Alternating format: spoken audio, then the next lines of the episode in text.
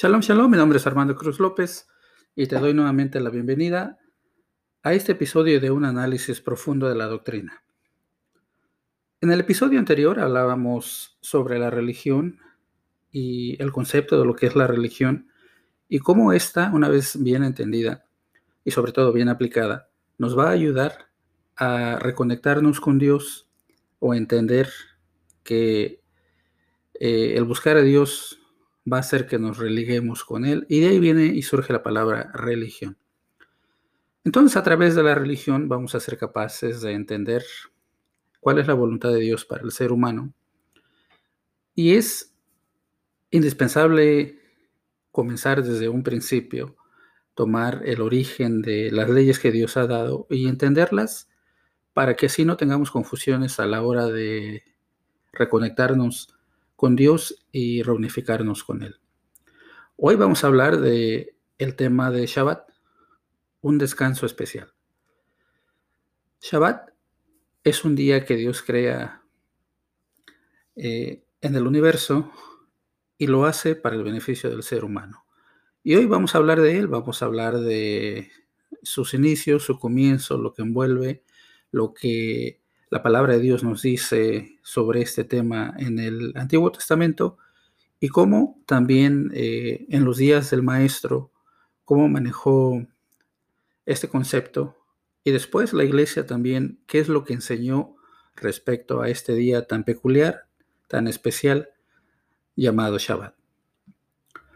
Lo primero que tenemos que hacer es entender que en el principio Dios de un caos que existía en el universo empieza a acomodar todas las cosas eh, en su orden y en su lugar, y empieza con la creación del tiempo. Bíblicamente hablando, los días comienzan a la puesta del sol y tienen un periodo aproximadamente de 12 horas, que sería la parte oscura, y aproximadamente 12 horas de claridad.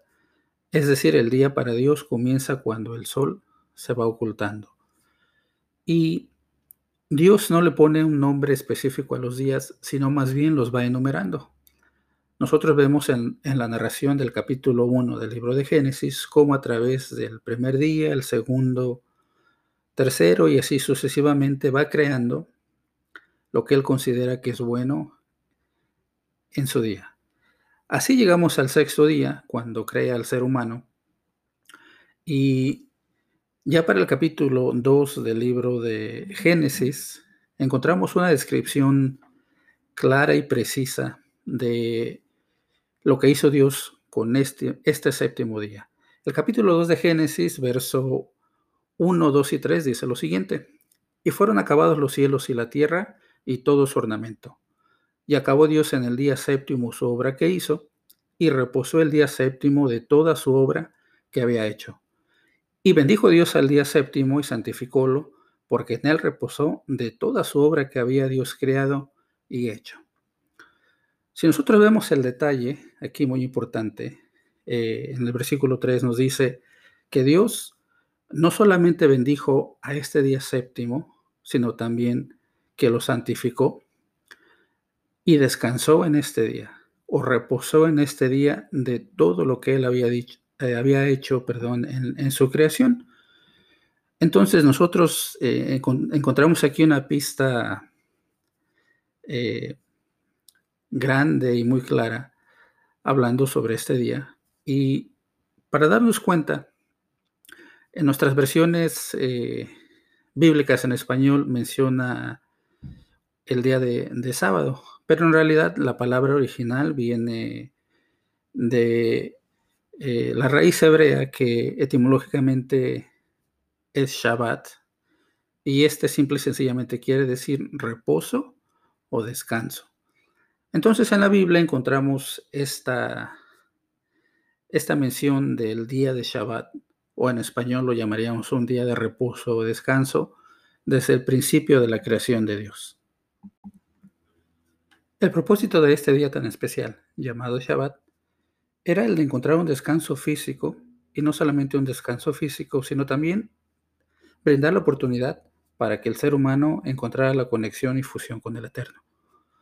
El día de reposo es una oportunidad que tenemos con Dios para conectarnos con Él, pero también nos brinda la oportunidad de conectarnos con nuestra familia, con nuestros amigos, con nuestra comunidad religiosa y gozar plenamente de un día donde nos olvidamos plenamente de todo lo que puede pasar a nuestro alrededor. A pesar de que Dios creó este día para el beneficio del ser humano, encontramos en la narración bíblica que el ser humano se fue desviando poco a poco del camino de Dios hasta que leemos en el capítulo 6 del libro de Génesis y su versículo 5 lo siguiente. Al ver el Señor que la maldad del ser humano en la tierra era muy grande y que todos sus pensamientos tendían siempre hacia el mal, se arrepintió de haber hecho al ser humano en la tierra y le dolió en su corazón.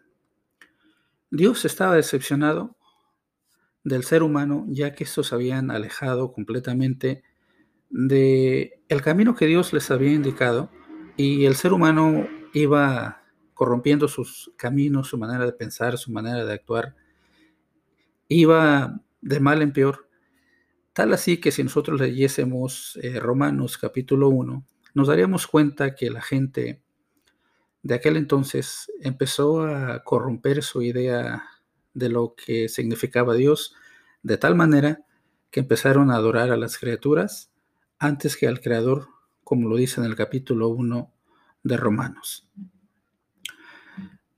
Esto trajo como consecuencia grave que Dios eh, castigara a toda la humanidad con el diluvio universal. Y cuando salen los hijos de Noé del arca, sus esposas y Noé y su esposa, nos damos cuenta que sus hijos van a repoblar las regiones de, aquellos lugares del Medio Oriente y que solo se puede ver que uno de ellos, que fue Sem, eh, eh, sigue más o menos la voluntad de Dios. Ya cuando llegamos, por ejemplo, a a la historia de Abraham, nos damos cuenta que la idea de Dios, el concepto de Dios, el concepto de un ser todopoderoso, o el camino verdadero para adorarle, se ha extinguido por completo. De hecho, si nosotros leemos el testimonio de Josué, que fue el sucesor de Moisés, nos daremos cuenta que Josué mismo le recuerda al pueblo que Abraham y Terach, o o Taré, como lo maneja nuestra versión en español, eran adoradores de ídolos y en realidad no conocían al Dios verdadero. Es aquí la virtud del patriarca Abraham, donde escucha la voz de Dios, como decíamos en el eh, capítulo anterior, el escuchar la voz de Dios para reconectarse con Él y encontrar así eh, ese religamiento con Dios que le enseñaría a Abraham en su tiempo a buscar los mandamientos de Dios. Cuando nosotros seguimos la secuencia de la narración bíblica, nos vamos a dar cuenta que a partir de Abraham hacia adelante, la Biblia no menciona nada con referencia hacia, hacia el sábado y no lo va a tocar de una manera clara, sino hasta que llegamos al capítulo 20 del libro de Éxodo, cuando Dios toma a su pueblo, eh, lo saca de la tierra de Egipto y lo lleva al pie del monte del Sinaí. Y el capítulo 20 del libro de Éxodo, versículo 8 al versículo 12, nos muestra una razón eh, con mayores argumentos del por qué la gente que seguía a Dios hasta esos momentos debería de guardar este día tan especial llamado Shabbat. La lectura dice así, acuérdate del sábado para consagrarlo. Trabaja seis días y haz en ellos todo lo que tengas que hacer. Pero el día séptimo será un día de reposo para honrar al Señor tu Dios. No hagas en ese día ningún trabajo, ni tampoco tu hijo, ni tu hija, ni tu esclavo, ni tu esclava, ni tus animales, ni tampoco los extranjeros que viven en tus ciudades. Acuérdate de que en seis días hizo el Señor los cielos y la tierra, el mar y todo lo que hay en ellos, y que descansó el séptimo día. Por eso el Señor bendijo y consagró el día de reposo. Nuevamente esta lectura la pueden encontrar en Éxodo 20 del verso 8 al verso 12 y en esta ocasión he utilizado para nuestra lectura la nueva versión internacional. Bueno, siguiendo entonces con esta lectura, nos vamos a dar cuenta que más adelante, en el libro de Deuteronomio, ahora en su capítulo 5, del verso 12 al 15, eh, Moisés vuelve a repetirle a una generación diferente el mismo mandamiento y el contenido es exactamente eh, el mismo. Eh, la forma es un poquito variante, pero en sí nos dice lo mismo y la lectura en la nueva versión internacional de la Biblia dice esto. Observa el día de sábado y conságraselo al Señor tu Dios, tal como Él te lo ha ordenado. Trabaja seis días y haz en ellos todo lo que tengas que hacer. Pero observa el séptimo día como día de reposo para honrar al Señor tu Dios. No hagas en ese día ningún trabajo, ni tampoco tu hijo, ni tu hija, ni tu esclavo, ni tu esclava, ni tu buey, ni tu burro, ni ninguno de tus animales, ni tampoco los extranjeros que vivan en tus ciudades. De ese modo podrán descansar tu esclavo y tu esclava, lo mismo que tú Recuerda que fuiste esclavo en Egipto y que el Señor tu Dios te sacó de allí con gran despliegue de fuerza y de poder. Por eso el Señor tu Dios te manda observar el día de sábado. Es decir, aquí nos muestra un concepto revolucionario en la época donde Dios da esta ley, ya que ninguna de las civilizaciones de este tiempo observaba un día de reposo, ni para sus animales, ni para sus esclavos, eh, en algunos casos ni para ellos mismos. Y Dios sigue teniendo el concepto de un día de descanso para que la gente, su pueblo, se reconecte con Él y que sirva también como descanso físico para así encontrar eh, esa tranquilidad, esa paz y volverse a reenergetizar para seguir una semana más. Uno pensaría que al Dios dar estas leyes, y sobre todo esta ley de, un día de reposo en particular, que sería observada por todo el pueblo de Israel y todas, eh, todos aquellos mandamientos que Dios eh, dio, pues serían importantes para que toda la gente que amaba a Dios los siguiera al pie de la letra. Dios quería que el pueblo entendiese la idea de que Él merecía honra, merecía un día de reconocimiento y sobre todo de reconexión con Él, para que la gente no se olvidara de quién era Dios.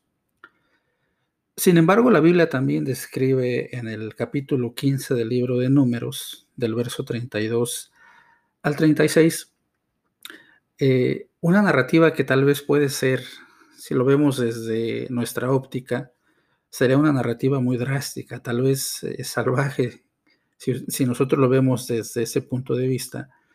Pero tendríamos que entender que Dios está tratando de hacer que un pueblo que viene de estar en Egipto por cientos de años, que ha abrazado la cultura egipcia, ha abrazado eh, su lenguaje, sus costumbres y hasta su manera de adorar a, otros dioses, eh, está, está haciendo y crea una barrera para que ellos no se reconecten completamente con Dios. El, texto eh, dice de esta manera, el cual se encuentra en números 15, versículo 32 al 36. Un sábado, durante la estadía de los israelitas en el desierto, un hombre fue sorprendido recogiendo leña. Quienes lo sorprendieron lo llevaron ante Moisés y Aarón y ante toda la comunidad. Al principio solo se quedó detenido, porque no estaba claro qué se debía hacer con él. Entonces el Señor le dijo a Moisés, ese hombre debe morir, que toda la comunidad lo apedree fuera del campamento. Así que la comunidad llevó fuera del campamento y lo apedreó hasta matarlo, tal como el Señor se lo ordenó a Moisés. Nuevamente estamos utilizando la versión, eh, nueva versión internacional y a través de esta lectura nos podemos dar cuenta que existía un grave castigo para todas aquellas personas que no respetaban este día tan importante, un día que está asociado con Dios, un día que, eh, debería inmediatamente ponernos en otro estado mental. Un día donde tendríamos que olvidarnos, eh, como lo, leímos en los versículos anteriores en Éxodo y en Deuteronomio, de todas nuestras obras, dejar de trabajar, dejar de, de, de elaborar y dejar que esa comunión y esa fusión con Dios eh, se lleve a cabo. Sin embargo, vemos a través de este claro ejemplo que la gente que había salido de Egipto, o cuando menos en este, en este ejemplo, había un hombre que, que no le había dado mucha importancia a este mandamiento y las consecuencias son catastróficas. A través de este claro ejemplo tan desafiante de esta persona que es rebelde a la voz de Dios al no guardar el día de Shabbat, podemos darnos cuenta que en realidad es una actitud que el pueblo tiene hacia esta ley divina, esta ley que pretende solamente reconectar al pueblo de, de Israel con Dios a través de la observancia de este día de reposo. Y de hecho el profeta Isaías eh, nos habla de este día, la importancia de un día de reposo. Y veamos lo que el profeta Isaías escribe primeramente en su capítulo 56, versículo 2. Eh, nuevamente leeré la nueva versión internacional. Y el versículo 2 del capítulo 56 de Isaías dice lo siguiente. Bienaventurado el hombre que esto hiciere y el hijo del hombre que esto abrazare, que guarde el sábado de profanarlo y que guarda su mano de hacer todo mal. Es decir, eh, Dios relaciona la observancia del día de reposo o el día del sábado, como nosotros lo conocemos comúnmente, eh, lo relaciona con la abstinencia de toda maldad. Es decir, en un día de Shabbat nos separamos, lo hacemos diferente a los demás y en este día tratamos de no hacer cosas que no deberíamos de hacer y que indudablemente Dios le estaba pidiendo al pueblo de Israel. Es decir, lo que Dios está pidiendo a, su pueblo no es, no es difícil de hacer.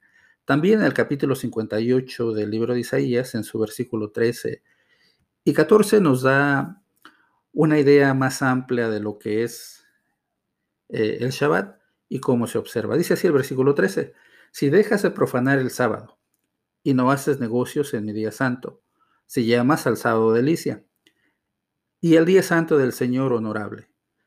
Si te abstienes de profanarlo y lo honras no haciendo tus negocios, ni profiriendo palabras inútiles, entonces hallarás tu gozo en el Señor. Una vez, una vez más, vemos a través de este profeta que eh, le recomendaba al pueblo de Israel no profanar el sábado, el día santo del Señor, y esto se logra solamente al poner un alto a todas las actividades como son los negocios que normalmente se hacen en los otros días, eh, actividades eh, como el hablar palabras inútiles en un lenguaje moderno, podríamos decir que hablar de las demás personas eh, en un lugar de reunión donde se entiende que estamos buscando a Dios y trataron de olvidar que ese día es igual a los otros. Más bien, tratar de santificar ese día para alcanzar esa comunión con el Eterno. Sería lógico pensar que después de el castigo que Dios le da a este hombre que profanó el sábado eh, al recoger la leña y cómo el castigo de su pena fue la muerte, después de la recomendación de las palabras del profeta Isaías, sería lógico pensar que el pueblo de Israel seguiría fielmente la ley de Dios. Sin embargo, hay otro profeta que es el profeta Ezequiel, y él nos describe en su capítulo 20, del verso 10 en adelante, cuál fue en realidad la conducta del pueblo de Israel al observar ellos este día tan especial que Dios les había concedido y que en realidad ellos simple y sencillamente eh, no les importó y fueron rebeldes también a la voz de Dios. El capítulo 20 de Ezequiel, versículo 10 en adelante, dice lo siguiente. Yo los saqué de Egipto y los llevé al desierto. Les di mis secretos y les hice conocer mis leyes, que son vida para quienes los obedecen. También les di mis sábados como una señal entre ellos y yo, para que reconocieran que yo, el Señor, he consagrado los sábados para mí. Pero el pueblo de Israel se rebeló contra mí en el desierto. No obedeció mis decretos y rechazó mis leyes, que son vida para quienes los obedecen. Hasta el colmo profanaron mis sábados por eso, cuando estaban en el desierto, pensé descargar mi ira sobre ellos y exterminarlos, pero decidí actuar en honor a mi nombre, para que no fuera profanado ante las naciones, las cuales me vieron sacarlos de Egipto. También, con la mano en alto en el desierto, les juré que no los llevaría a la tierra que les había dado, la tierra más hermosa de todas, donde abundan la leche y la miel. Rechazaron mis leyes, desobedecieron mis decretos y profanaron mis sábados. Y todo esto lo hicieron por haber andado tras esos ídolos. Sin embargo, les tuve compasión y en el desierto no los destruí ni los exterminé. Allí en el desierto les dije a sus descendientes, no sigan los preceptos de sus padres, no obedezcan sus leyes, ni se contaminen con sus ídolos. Yo soy el Señor su Dios. Sigan mis decretos, obedezcan mis leyes y observen mis sábados como días consagrados a mí como señal entre ustedes y yo, para que reconozcan que yo soy el Señor su Dios. Sin embargo, los israelitas se rebelaron contra mí, no siguieron mis decretos y no obedecieron mis leyes, que son vida para quienes los obedecen. Además, profanaron mis sábados. Por eso, cuando estaban en el desierto, pensé agotar mi furor y descargar mi ira sobre ellos. Pero me contuve en honor a mi nombre para que no fuera profanado ante las naciones, las cuales me vieron sacarlos de Egipto. También con la mano en alto les juré en el desierto que los dispersaría entre las naciones, los esparcería entre los países, porque obsesionados como estaban con los ídolos de sus antepasados, desobedecieron mis leyes, rechazaron mis secretos y profanaron mis sábados. Es decir, al analizar nosotros la lectura de Ezequiel 20, del versículo 10 al versículo 24, nos damos eh, cuenta de una manera muy clara y plena que en efecto el pueblo de Israel no respetó esta ley tan eh, importante para, para el pueblo, no quisieron reconectarse con Dios y profanaron los sábados que ahora eh, no solamente habían faltado a esta regla que Dios les había dado, a esta ley, sino que también ahora, de acuerdo a el testimonio del profeta Ezequiel, el pueblo de Israel se había convertido ahora en un pueblo también idólatra. Si nosotros seguimos la secuencia de la historia del pueblo de Israel, nos vamos a dar cuenta que el resultado de esta actitud tan rebelde, de esa actitud desafiante, fue que Dios los castigara siete tiempos. Esta advertencia se le dio al pueblo de Israel estando ellos en el desierto, y parte de los siete tiempos y del castigo fue ese cautiverio al cual el pueblo de Israel fue llevado en la tierra de Babilonia. Una vez estando ahí, bueno, Nehemías, un personaje importante en el libro que lleva su nombre, describe en el capítulo 9 eh, y verso 13 cómo él le recuerda al pueblo de Israel que en efecto todas las leyes que Dios les había dado eran leyes buenas, eh, eran leyes que trataban de santificar al pueblo y de acercarlos más a Dios. El capítulo 9 de Nehemías, verso 13 y 14 en la nueva versión internacional dice lo siguiente. Descendiste al monte Sinaí, desde el cielo les hablaste, les diste juicios rectos y leyes verdaderas, estatutos y mandamientos buenos, les diste a conocer tu sábado santo y por medio de tu servidor Moisés, les entregaste tus mandamientos, estatutos y leyes.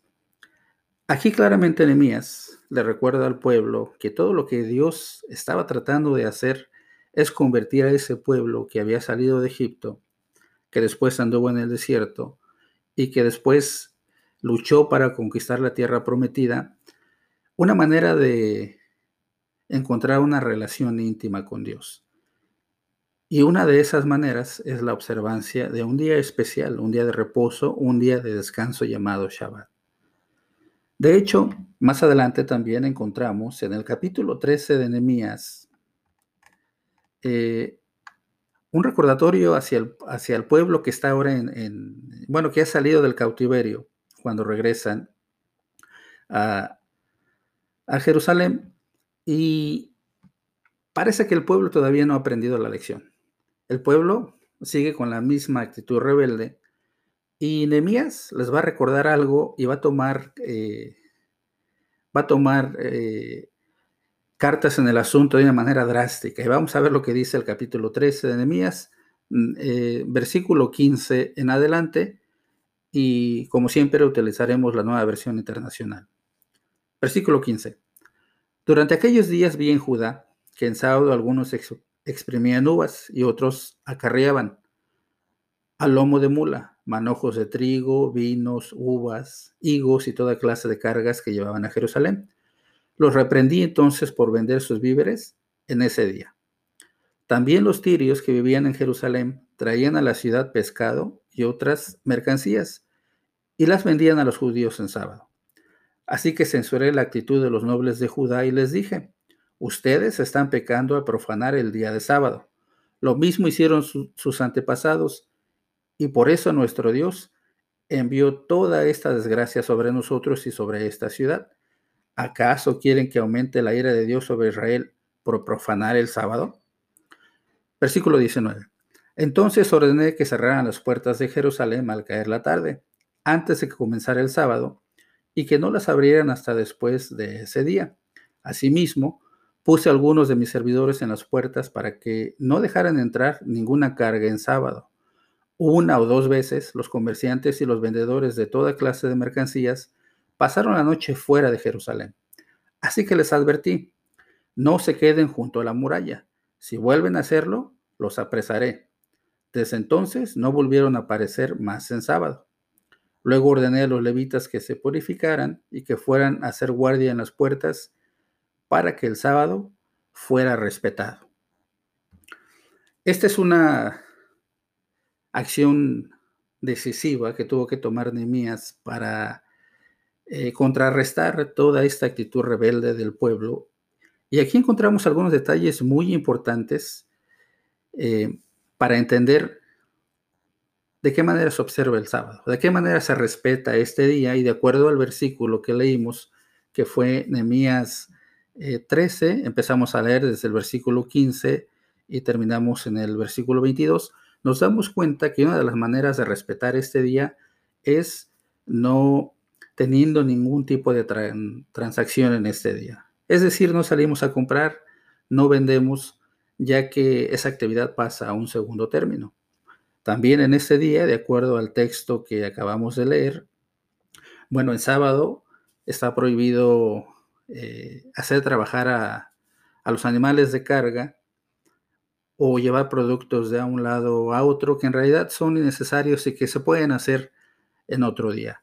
Es por eso que este texto es muy importante para darnos una visión más clara, una visión más amplia de lo que no tenemos que hacer en día de Shabbat y que en realidad, eh, simple y sencillamente, este mandamiento siempre ha sido de beneficio para todos aquellos que formaban parte del pueblo de Israel y que ahora eh, forman parte de todos aquellos que buscamos a Dios de una manera correcta.